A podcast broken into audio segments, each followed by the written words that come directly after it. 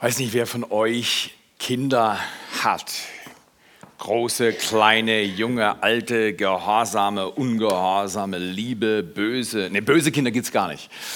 Äh, wer hat Kinder und wer kennt folgende Situation? Wir sind regelmäßig in Spanien als Familie gewesen und fahren immer noch, Aline und ich, häufig nach Spanien. Ist einfach ein Land, in dem ich es liebe, am Meer entlang zu joggen und zu sehen, wie sich die Küste äh, vor, mich, vor mir entfaltet. Das ist wunderschön. In jedem Fall an einem Abend waren wir auf so einem Jahrmarkt. Unsere Kinder waren noch ziemlich klitzeklein. Äh, Brittany war so groß und Ben war so klein. Aber ich könnte mir vorstellen, die waren drei, vier. Ben war drei, vier oder irgendwas in der Richtung. In jedem Fall waren wir auf diesem Markt in der nahegelegenen Stadt.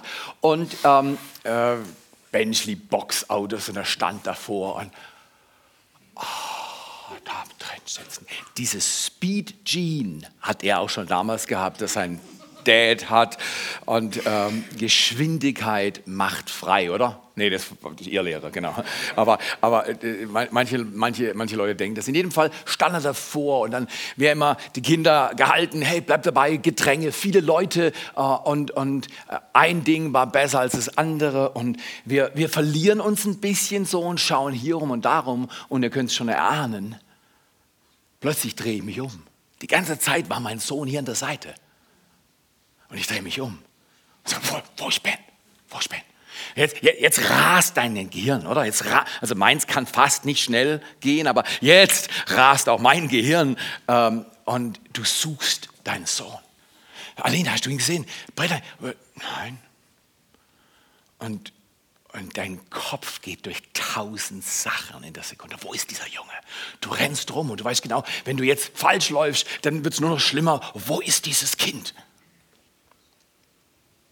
Stell dir mal vor, in diese Situation kommt der Manfred und begegnet mir und sagt, hey Theo, so schön, dass du im Urlaub bist wie ich. Du, ich lade dich heute Abend zum Essen ein. Was sage ich zum Manfred? Was, Essen? Ben ist weg? Kein Problem, wir gehen essen. Richtig oder falsch? Ähm, Manfred sagt, ich zahle sogar. Und dann gehe ich zweimal mit. Richtig oder falsch? Ich sage, Manfred, weißt du was?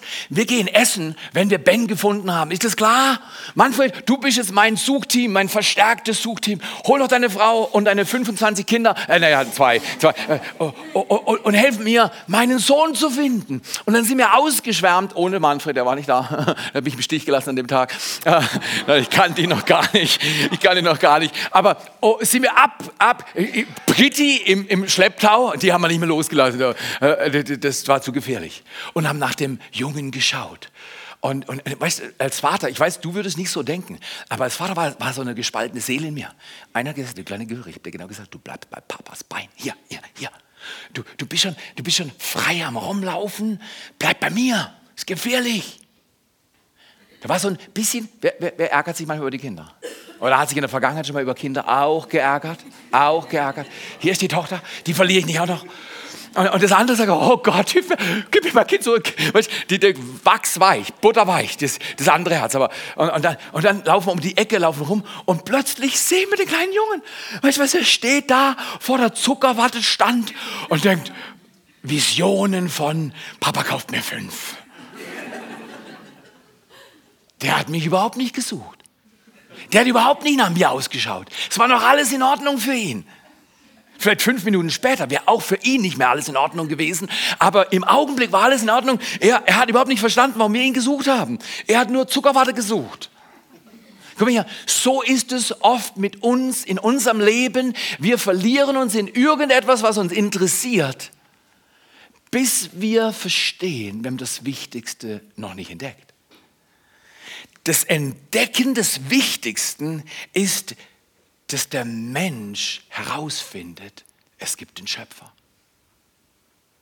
Und weißt du was? Wenn meine Suche intensiv war, wenn unsere Suche, Aline und ich und Britti, damals intensiv nach Ben gesucht haben, lass dir heute versichert sein, Gott sucht mehr nach dir, als je ein Vater und eine Mutter auf Erden nach ihren Kindern gesucht haben. Er sucht dich. Ja, du denkst, ja, war letzte Woche war nicht so toll oder heute Morgen war nicht so toll oder was denkt er nur über mich? Ich, ich, ich mache doch so viele Fehler. Komm hier. Viele Menschen denken über dich, wie du dich verhältst oder ob du gut oder schlecht bist. Er denkt anders. Er denkt nur gut über dich und er hat nur gute Pläne für dein Leben. Er will dich lieben und durch diese Liebe nicht binden, sondern durch diese Liebe befreien. Wir sind in der Serie Nummer eins, das Wichtigste zuerst. Und es gibt einen Vers, der ist riesig wichtig in der Bergpredigt, der wichtigsten Predigt, die Jesus jemals gepredigt hat. Und wahrscheinlich ich glaube, er war der Beste von allen, die jemals das Wort Gottes verkündet haben. Diese Bergpredigt lohnt sich zu lesen. In dieser Bergpredigt Kapitel 6, Vers 33 sagt Jesus, trachtet aber zuerst nach Gottes Reich und seiner Gerechtigkeit. Wenn es heißt, trachtet aber zuerst. Wenn ein aber drin ist, dann heißt es, es gibt noch einen Konflikt, es gibt noch eine Konkurrenz, es gibt noch was anderes, nach dem man trachten kann. Trachten heißt suchen. Genauso fokussiert, wie ich war, diesen Sohn zu finden, der mir abhanden gekommen war. War es mein Verschulden oder sein Verschulden? Ja, es war meins und seins. Ich habe ihm vorher gesagt, du bleibst von mir, er hat das verstanden. Und es war ihm nicht so wichtig in dem Augenblick, es war was anderes wichtiger. Aber es war auch meine Schuld. Aber bei Gott, er hat keine Schuld, dass wir weggelaufen sind, er hat keine Schuld. Er liebt uns, er hat alles bereitet. Und weißt du was, genauso wie ich ihn gesucht habe, suche Gott. Himmel und Hölle sind Realitäten. Wir denken manchmal, das Leben geht immer so weiter. Aber weißt du was? Du und ich, sehr wahrscheinlich, wir werden sterben. Auch nicht heute, Gott bewahre. Aber es wird einen Tag geben, da endet dein Leben. Und am Ende deines Lebens willst du nicht zurückschauen und bereuen, was dein Leben alles so gelebt hat. Du willst so leben, dass du deinem Schöpfer begegnen kannst. Trachtet aber zuerst. Das heißt auf gut Deutsch, es gibt Dinge, nach denen es sich leicht trachten lässt. Zum Beispiel, mir hat man nie beibringen müssen, nach Essen Ausschau zu halten. Mein Bruder zum Beispiel hat gesagt, Essen macht mich nicht an. Ich habe gesagt, ernst, ich verstehe nicht, wie du denkst. Essen macht mich immer an. Und schon als kleiner Junge, wenn er nicht aufessen konnte, ich habe seinen Teller leer gemacht, also seinen Dessert-Teller. Schau mal hier, gewisse Sachen musst du mir nicht beibringen. Schnellfahren habe ich schnell gelernt, auf drei Rädern. Mein Dreirad war mein erster Porsche. Und diesen Porsche habe ich um die Türrahmen in unserem Haus gefegt. Als wir dann ausgezogen sind oder unsere Wohnung, durfte ich mit meinem Bruder Spachtel und Türrahmen reparieren, weil wir mit unserem Dreirad Formel 1 gespielt haben. Und, und wie verrückt. Manche Dinge musste man mir nicht beibringen. Aber weißt du was? Es gibt gewisse Gewohnheiten, gewisse Übungen. Nach Gott zuerst zu trachten, ist nicht intuitiv. Man muss sich entscheiden, gewisse Dinge zu tun. Und wir reden in dieser Serie über einen Satz immer wieder. Wenn Gott der Erste ist, bist du, du nie der Letzte. Wenn Gott der Erste ist, aber wir alle haben eine Angst in uns, ich komme zu kurz. Zum Beispiel, ich weiß schon heute Nachmittag, wir haben Gäste und es gibt Nachtisch. Ich werde aufpassen wie, also, wie ein Adler auf meinen Nachtisch, weil mein Freund ist hier.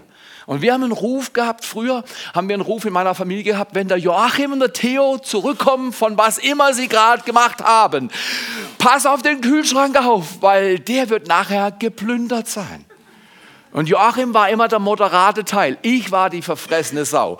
Äh, und ich konnte das Zeugs wegputzen. Aber schau mal hier. Ähm, gewisse Gewohnheiten im Leben. Warum habe ich diese Gewohnheit? Weil ich dachte, ich bin nicht, wenn ich nicht der Erste bin, dann, dann, dann habe ich Mangel. Ich komme zu kurz. Ich muss darauf schauen, dass alles klappt. Etwas habe ich über die letzten Jahre geübt und übe es immer noch. Gott an die erste Stelle zu setzen. Ihm morgens schon zu sagen, Gott, du hilfst mir. Du bist meine Nummer eins, aber du hilfst mir, dass du den ganzen Tag Nummer eins bleibst.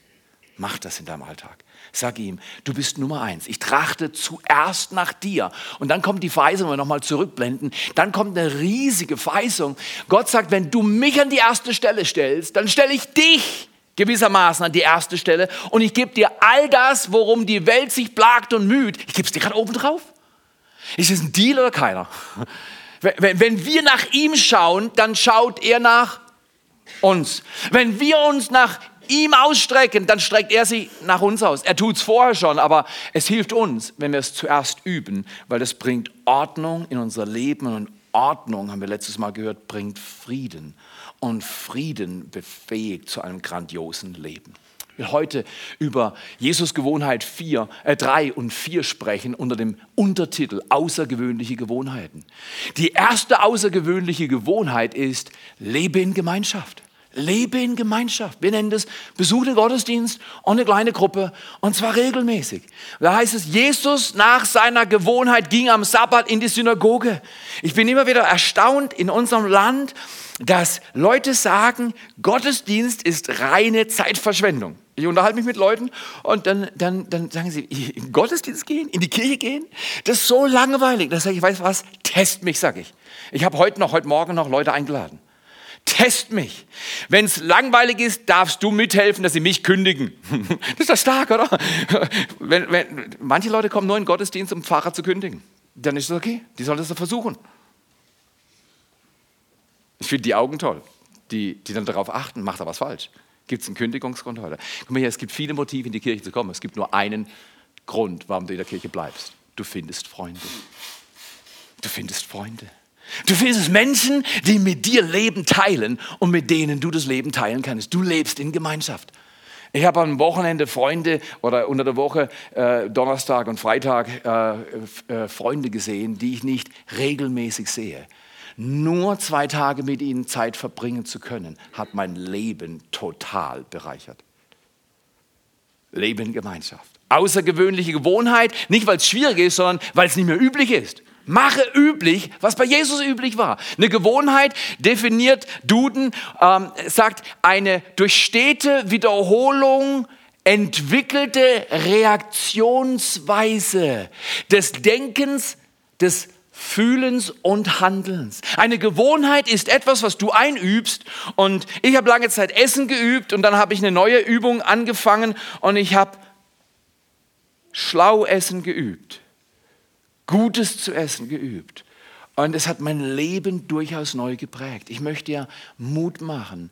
Nirgendwo bist du schwerer unter Gewohnheit als da, wo es mit Reflexen zu tun hat und Bedürfnissen, Grundbedürfnissen. Lerne einen Tag mal Essen auf die Seite zu stellen. Und sagt deine Müsli am Morgen, Müsli, weißt was, du musst heute traurig sein, weil du musst auf mich warten und zwar bis morgen früh. Oder Filetsteak am Mittag. Du kleines süßes Filetsteak. Ich brate morgen deinen Hintern, heute musst du warten. Faste mal, leg mal was zurück, mach eine Gewohnheit aus den Dingen, die Gott wichtig sind. Zum Beispiel, lies die Bibel. Lies in der Bibel. Ja, ich verstehe doch nichts. Da ist ein Zusammenhang zwischen nichts verstehen und nicht lesen.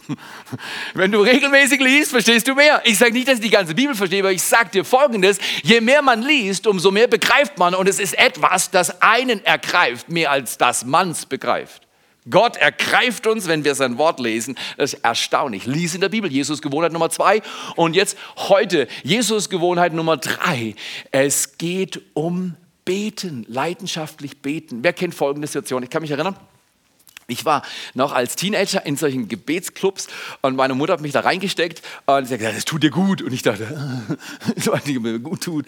Und dann saß ich in so einem Zirkel und die waren alles so toll. Ich habe dann immer rumgeschaut und gesagt, wow, der hat mit Sicherheit nicht einmal gesündigt die Woche. Die auch nicht. Die wissen gar nicht, wie man Sünde schreibt. Und bei mir habe ich gedacht, steht Sünde überall drüber. Und dann war ich so in dem Kreis und weißt du, und dann, dann ich weiß nicht, ob du das kennst, das war in der evangelischen Kirche, in so einem, in so einem, so einem kleinen Bibelkreis und die konnten alle toll beten.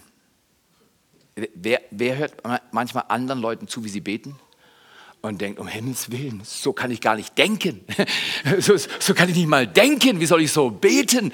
Oh boy, und der nächste, noch stärker, noch besser. Es war so wie der Insider-Club. Und ich war wieder zurückgefallen, das kleine Würmchen. Und ich dachte, jetzt geht's zu mir. Es sind nur noch zwei Leute vor mir. Dann haben die gebetet. Der Druck, Schweiß auf der Stirn. Was sage ich noch? Was sage ich noch? Was sage ich noch? Was sage ich noch? Dann habe ich gedacht, wenn ich, soll ich das wiederholen oder das wiederholen oder das wiederholen? Äh, was soll ich machen? Und, und, und dann habe ich gesagt, danke Gott fürs Wetter, Amen. Das ist immer so ein Rückfall, Notfallgebet. Fürs Wetter kann ich immer danken, ob es gut oder schlecht ist. Und, aber es war immer peinlich. Ich habe Gebetsversammlungen gehasst. Nicht, weil ich nicht beten wollte, sondern weil ich Angst hatte, ich muss beten und ich weiß nicht, was ich sagen soll. Schon mal jemand in der Liga gewesen? Komm mal hier. Der Schlüssel mit Gebet ist ein ehrliches Herz. Ich wäre so froh, wenn ich Pfarrer von einer Kirche wäre, in der alle ihr Herz beten. Du kannst dein Herz beten, auch wenn du total fertig und müde und am Ende bist, frustriert und voller Zweifel, kannst sagen, Gott, ich bin am Ende meiner sieben Schritte. Es reicht nicht, es geht nicht, es sieht schlimm aus. Aber bet dein schweres dann setz ein Aber und dann schau mal, was Gott tut. Wenn du hinter das Schwere ein Aber setzt, kann Gott mit seiner Macht immer in deinem Leben Wendung deines Geschicks bringen. Außergewöhnlich leidenschaftlich betende Menschen sind Menschen, die Gesellschaft und die Geschichte der Gesellschaft prägen können. Gebet verändert diese Welt. Bete leidenschaftlich. Wie macht man das? Man fängt nicht leidenschaftlich an und man wird leidenschaftlich. Ich habe noch nie, morgens, egal wie lange ich schon bete, morgens, wenn ich aufstehe, fühle ich oftmals gar nichts. Sonst noch jemand? Wer hat morgens schon Lust, die Bibel zu lesen? 25 Kapitel. wer, wer betet gleich morgens eine Stunde? Das ist eine Übung, ist eine Gewohnheit, eine durch stete Wiederholung erlernte Reaktionsweise des Denkens, Fühlens und Handelns für mich, ich habe, weil ich, ich habe Gebet nie betätigt und ich habe immer irgendwo, das war mir eine Mühe, bis ich Gebet mit was anderem verbunden habe. Und ich glaube, das ist ein Schlüssel für so hyperaktive Typen, wie ich früher, früher war. Ist es gut, wenn du eine Tätigkeit mit dem Gebet verbindest, die dich fokussieren hilft. Verbind du Gebet mit Abwaschen, Gebet mit Autofahren, verbind du Gebet mit einer Tasse Tee trinken, verbind du Gebet mit was immer dir hilft, dass du betest. Es braucht manchmal wie kleine Brücken, kleine Straßen, die uns zum Gebet führen. Ich habe gebeten, Gebet mit Laufen verbunden. Es hilft mir enorm, mich zu disziplinieren. Und wenn du das auch machen willst, da geht es nicht um Geschwindigkeit oder Kilometer, da geht es um Begegnung. Du wirst leidenschaftlich beten. Wenn die Not groß ist, kann man gut beten. Oder wenn man weiß, dass nur Gott die einzigste Hilfe ist, dann kann man gut beten lernen. Paulus sagt, seid um nichts besorgt, egal wie es läuft, seid um nichts besorgt, sondern in allem, sondern in allem sollen durch Gebet und Flehen mit Danksagung. Das heißt, Gebete sind ehrlich, bringen das vor, was wir erleben, aber Gebete sind immer positiv. Ich bringe Gott meine Last, meine Probleme und dann sage ich, aber du kannst was machen. Zeig mir, dass du den Unterschied machst. Ich bring mein Gebet mit Danksagen zu dir. Und dann verspricht Gott, wenn wir unser Gebet kund werden lassen, dass der Friede Gottes, der unseren Verstand übersteigt, unsere Herzen und Gedanken bewahren wird. Ist das nicht fantastisch? In einer Welt, in der keiner mehr richtig weiß, wo vorne und hinten ist, oben und unten, weiß Gott genau, wohin es geht.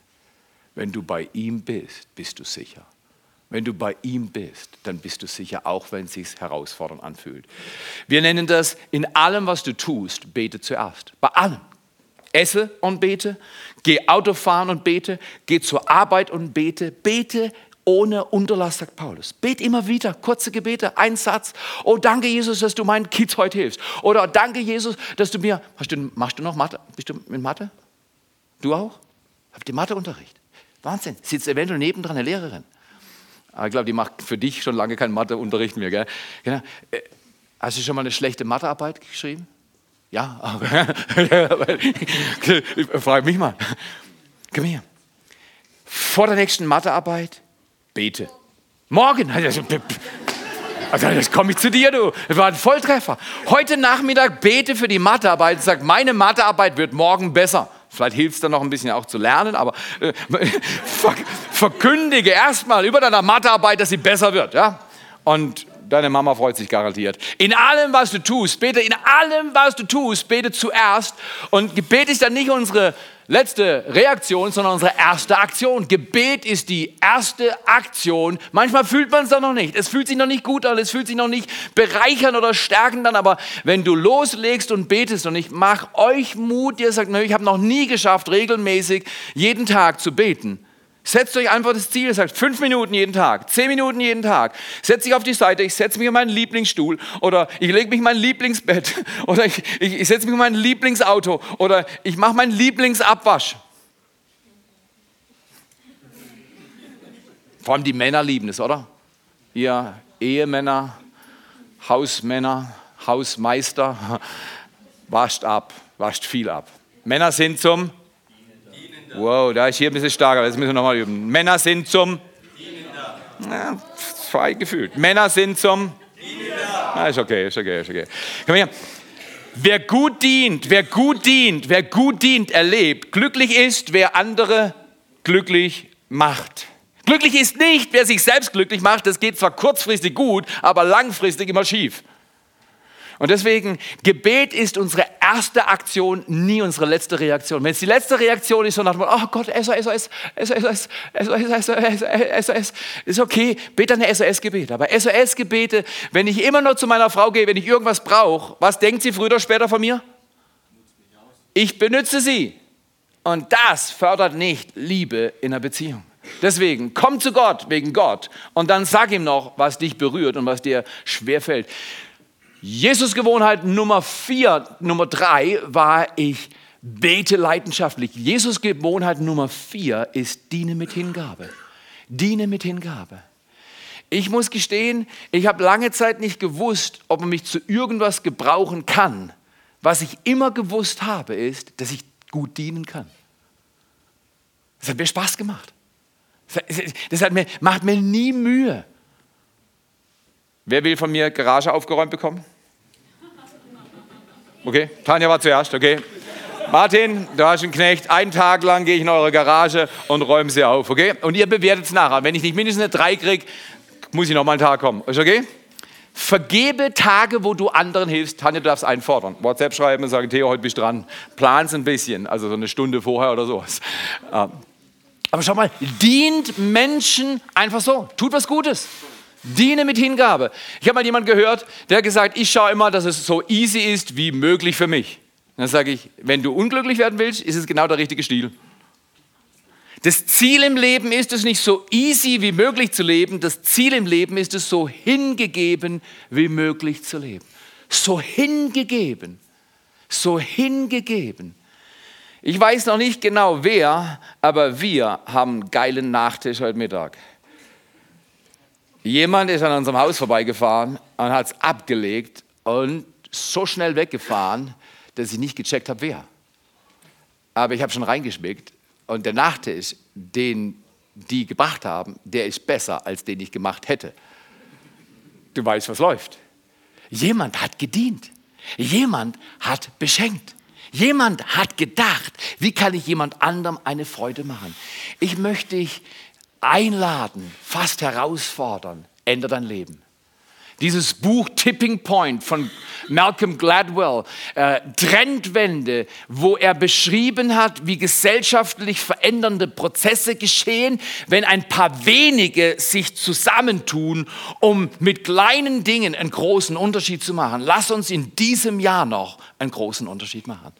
Lass uns die besten Diener werden. Lass uns Menschen sein, die sagen, dein Erfolg ist meine Mission. Dein Erfolg ist meine Mission. Und wo kann man das rausnehmen? Aus einer Bibelstelle Markus 10. Da steht geschrieben, Markus 10, Vers 43 und 44 bis 45. Aber so darf es bei euch nicht sein. Jesus sagt, so sollt ihr nicht leben. Er hat da vorher einen anderen Kontext zitiert, wo es richtig Remi Demi gab und wo einer über den anderen herrscht. Er sagt, nee, bei euch nicht. Leute, die mit mir laufen, leben anders. Und er sagt, wer groß sein will, dreh mal zum Nachbar und sag, ich will groß sein. Oh nee, das ist peinlich, genau. Aber wenn Jesus sagt, wer groß sein will, das heißt auf gut ist vollkommen legitim, groß sein zu wollen. Aber jetzt erklärt er, wie man gut groß wird. Er sagt, wer groß sein will, der soll den anderen dienen. Wie kann man groß werden? Da ist die Definition. Biblisch gesehen gibt es eine Definition, wie man groß wird. Ist ganz einfach, du bist der beste Diener. Du dienst allen. Und dann, wer will der Erste sein? Groß und der Erste, oder? Das ist doch begehrenswert. Jesus beschreibt es wieder. Er sagt, der soll allen unterordnen. Zum Beispiel, Aline, äh, äh, ich, will, ich will der Erste sein. Dann frage ich Aline, gibt es irgendetwas, was dir in meinem Leben nicht gefällt? Dann sagt sie, ja. sie findet immer was. Äh, und dann sagt sie, manchmal sagt sie ganz schwere Sachen. Frauen sind so schlau. Männer sagen ja. Okay, Frauen sind manchmal so schlau. Und dann berührt sie einen wunden Punkt in meinem Leben. Und dann fällt es mir schon ein wenig schwer.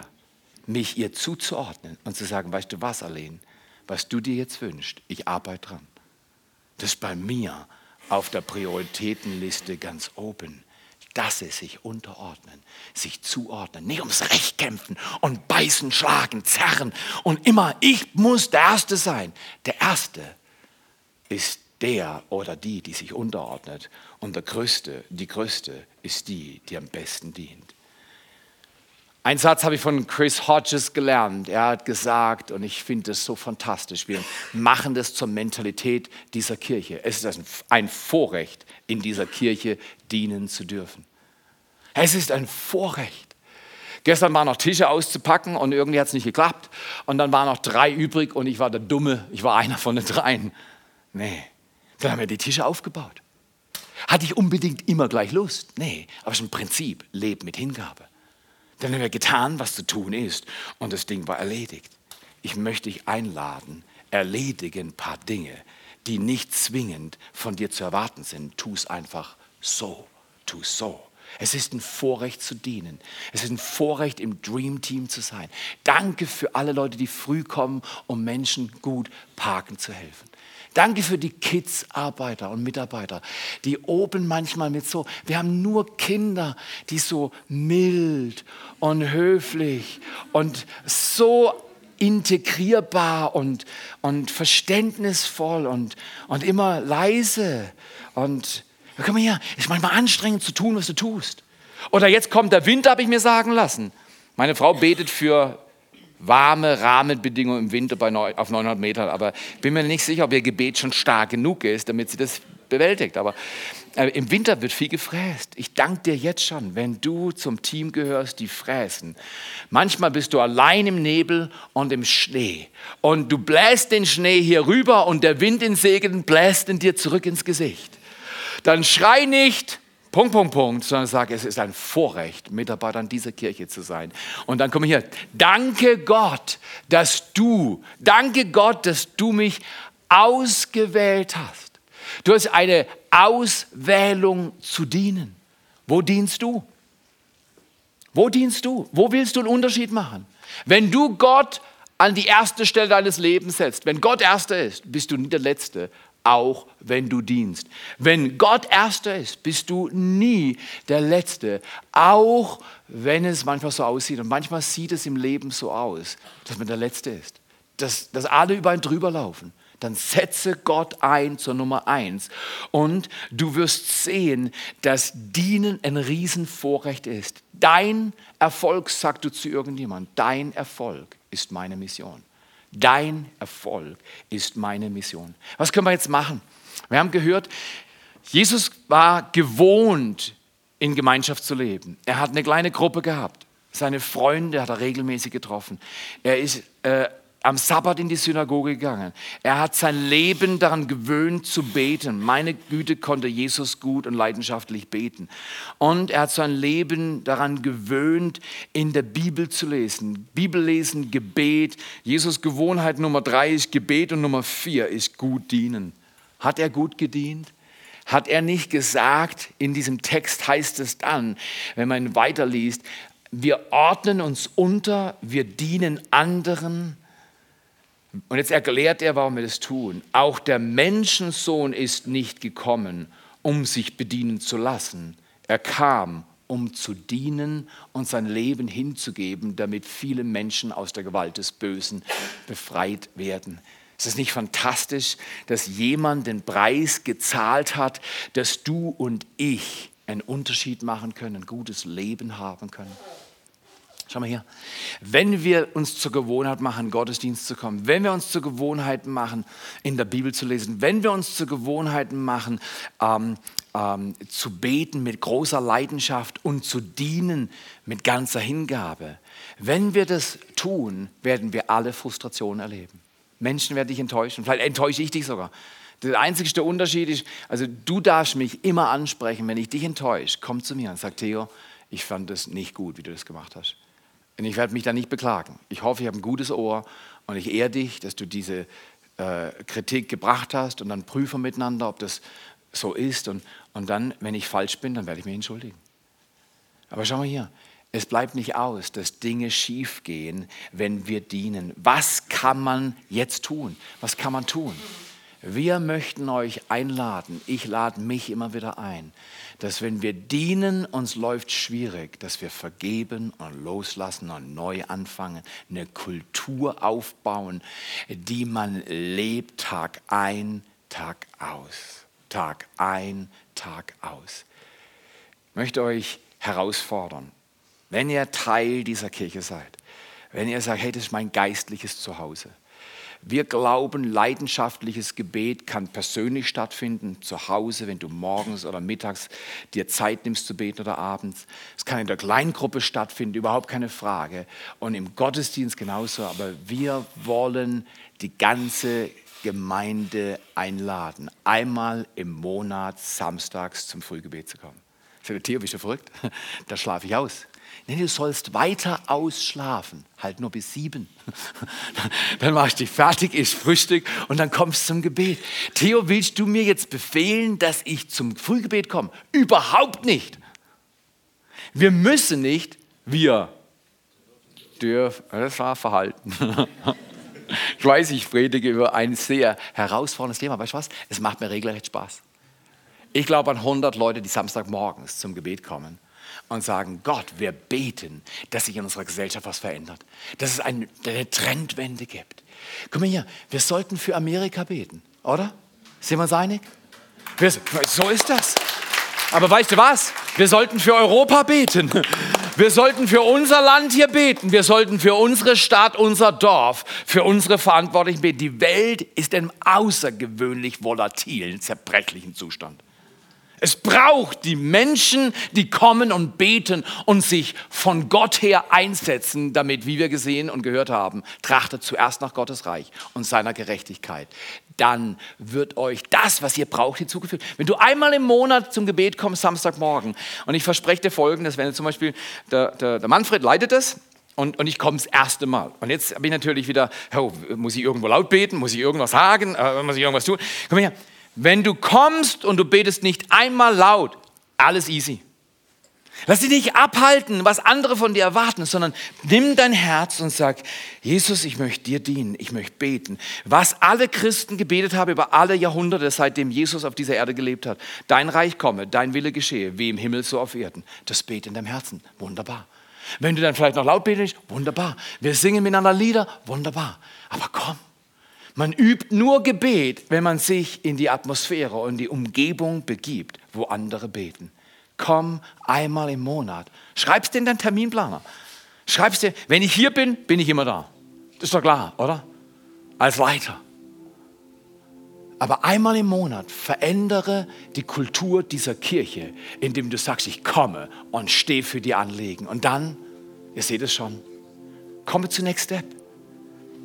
Und sage, hey, was ist meine Bestimmung? Wo hat Gott mich in seinen Plan hineingenommen? Wo kann ich einen Unterschied machen? Wie kann ich lernen, wozu mein Leben da ist? Ich erinnere mich noch an die Augen eines Mannes, den ich bis zum Tod begleitet habe. Und dann, dann ist so oft, dass Leute kurz vorm Tod erinnern sie sich an alles Mögliche im Leben, was nicht gut war. Und ich konnte sehen, er plagt sich. Und ich habe ihm gesagt, weißt du was? Du kannst nicht mehr dein Gestern verändern aber du kannst dein Gestern loslassen. Wenn die Gewohnheiten nicht so ideal waren bisher, lass die Gewohnheiten los. Wir haben dann zusammen gebetet und haben gesagt, weißt du was? Sag Gott, es tut mir leid. Und sagt Gott, so viele Tage, wie du mir noch gibst auf dieser Erde, will ich dir dienen. Hier im Bett, kurz vor meinem Tod. Ich diene dir. Weißt du was? Die meisten von uns sind überhaupt nicht kurz vor ihrem Ableben. Wir sind alle vital. Nütze deinen Tag für Gott. Nutze dein Leben und finde heraus, wozu du geschaffen wurdest. Und komm in ein Team und dien in einem Team.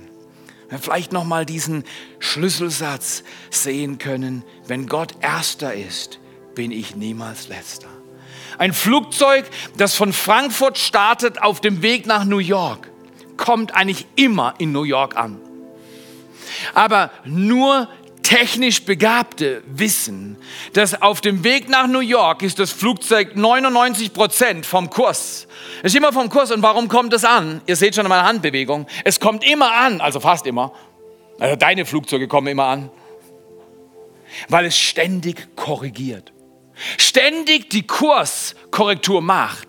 Wenn du sagst, letzte Woche habe ich nicht genug gebetet, kein Performance-Ansatz. Letzte Woche habe ich nicht genug in der Bibel gelesen. Keinen Druck machen, sondern Gott, ich habe es ich hab's schleifen lassen. Ich bitte dich um Vergebung. Komm zu mir und hilf mir, dass ich meine Gewohnheiten wieder einübe. Es ist so riesig. Setze Gott an die erste Stelle. Vielleicht wollen wir Jesus heute nochmal an die erste Stelle in unserem Leben setzen. So oft habe ich es nicht gemacht früher, weil ich dachte, ich taug doch eh nicht.